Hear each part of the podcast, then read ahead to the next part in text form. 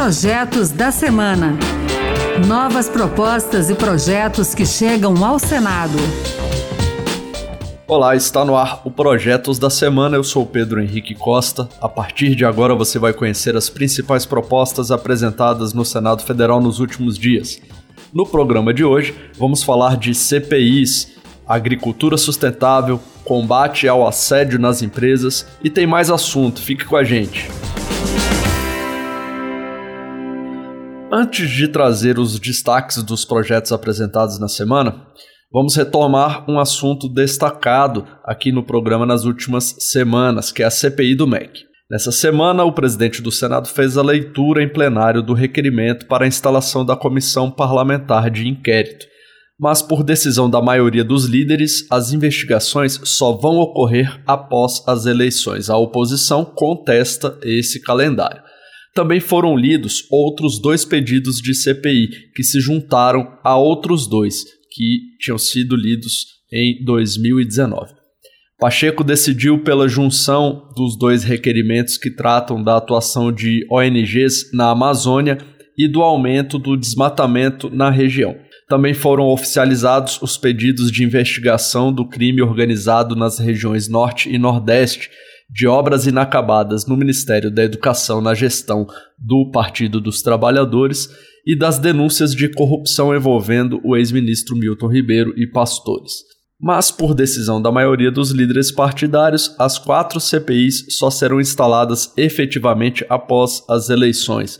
O senador Eduardo Girão, do Podemos do Ceará, argumentou que, desta maneira, a oposição não transformará as investigações em palanque eleitoral e reforçou que o caso da cobrança de propina no MEC está nas mãos da Polícia Federal. Essas CPIs elas são importantes, mas não há 90 dias da eleição que poderia, de alguma forma, contaminar uma apuração correta. As autoridades, em algumas dessas CPIs propostas, já estão fazendo, como a Polícia Federal, como a CGU, PGE, no caso do MEC, e nós vamos cobrar uma apuração rápida dessas instituições, que os culpados efetivamente sejam punidos. A oposição não descarta recorrer ao Supremo Tribunal Federal para instalar a CPI do MEC em agosto, após o recesso parlamentar. O líder da minoria, senador Jean Paul Prats, do PT do Rio Grande do Norte, rebateu os argumentos das investigações em curso pela PF e da proximidade das eleições a investigação está contaminada, está se recebendo pressões, ameaças, justamente por conta da eleição, e menos ainda o argumento de ser eleitoreira ou de ser próxima da eleição. Do contrário, como eu já disse, nós criaremos um precedente uma, e um hábito de que próximo de eleição não pode ter CPI, portanto pode fazer qualquer coisa. Então, no fim de governo, está tudo liberado. As CPIs só poderão ser instaladas após a indicação dos integrantes das comissões, o que só deverá ser feito depois das eleições de outubro, por não haver um prazo regimental. Agora sim, vamos falar dos projetos apresentados durante a semana, começando por um que determina que as escolas devem assumir integralmente a responsabilidade pelo fornecimento de duas refeições completas e não apenas lanches ou complementação alimentar aos estudantes. O autor, senador Rogério Carvalho, do PT de Sergipe, considera necessário qualificar o Programa Nacional de Alimentação Escolar, que, na avaliação dele, vem sendo desmontado pelo governo federal. Rogério Carvalho destaca que a fome hoje no Brasil atinge 33 milhões de pessoas e ainda lembra que as crianças são a parte mais frágil dessa estatística. Ainda falando de proteção das crianças, esse projeto estabelece medidas específicas para a prevenção dos afogamentos nas piscinas. A proposta complementa uma lei aprovada nesse ano que estabelece normas a serem cumpridas por usuários, fabricantes e administradores de piscinas. O Congresso Nacional derrubou nessa semana o veto a um artigo dessa legislação que tratava da instalação de equipamentos de segurança nas piscinas e que agora está sendo complementada por esse projeto do senador Eduardo Gomes, do PL do Tocantins.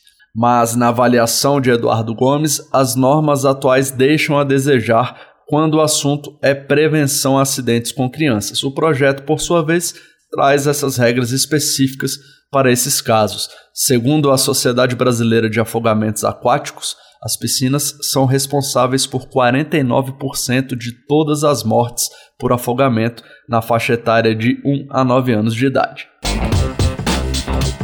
Fechando esse bloco, vamos falar de um projeto da senadora Soraya Tronic, do União de Mato Grosso do Sul, que quer tornar mais eficaz a divulgação de dados sobre menores desaparecidos. Segundo o Sistema Nacional de Localização e Identificação de Desaparecidos do Conselho Nacional do Ministério Público, o Brasil conta hoje com mais de 30 mil crianças e adolescentes de até 17 anos sumidos o número equivale a mais de um terço do total de desaparecidos no país.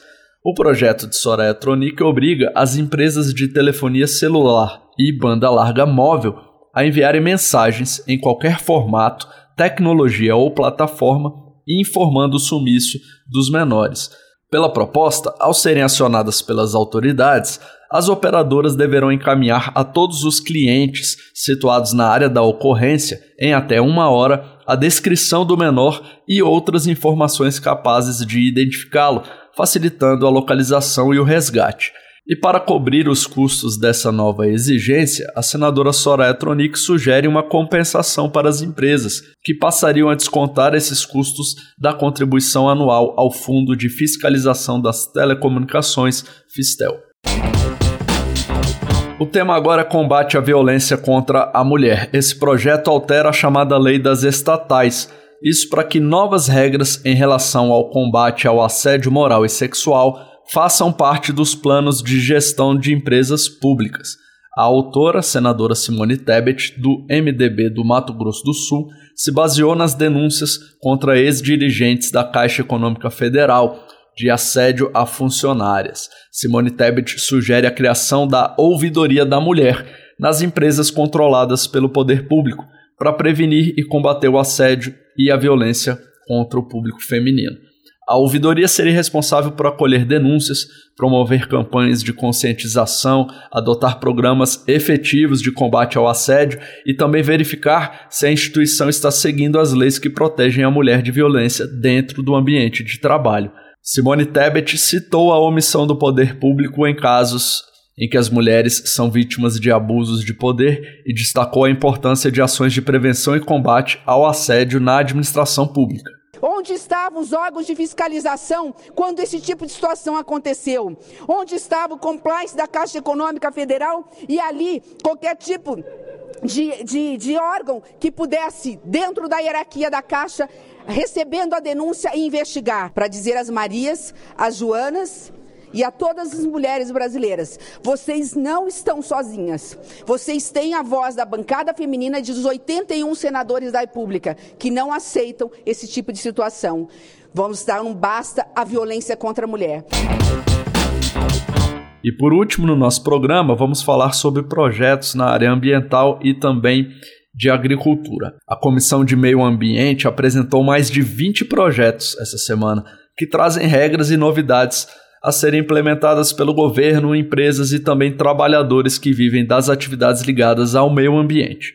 Só para citar alguns aqui, há propostas que criam programas de incentivos para a produção em escalas de células de combustível, aproveitando o potencial das cadeias de valor do hidrogênio, etanol e biogás um outro projeto trata de normas para o mercado de hidrogênio verde, isso para fins energéticos.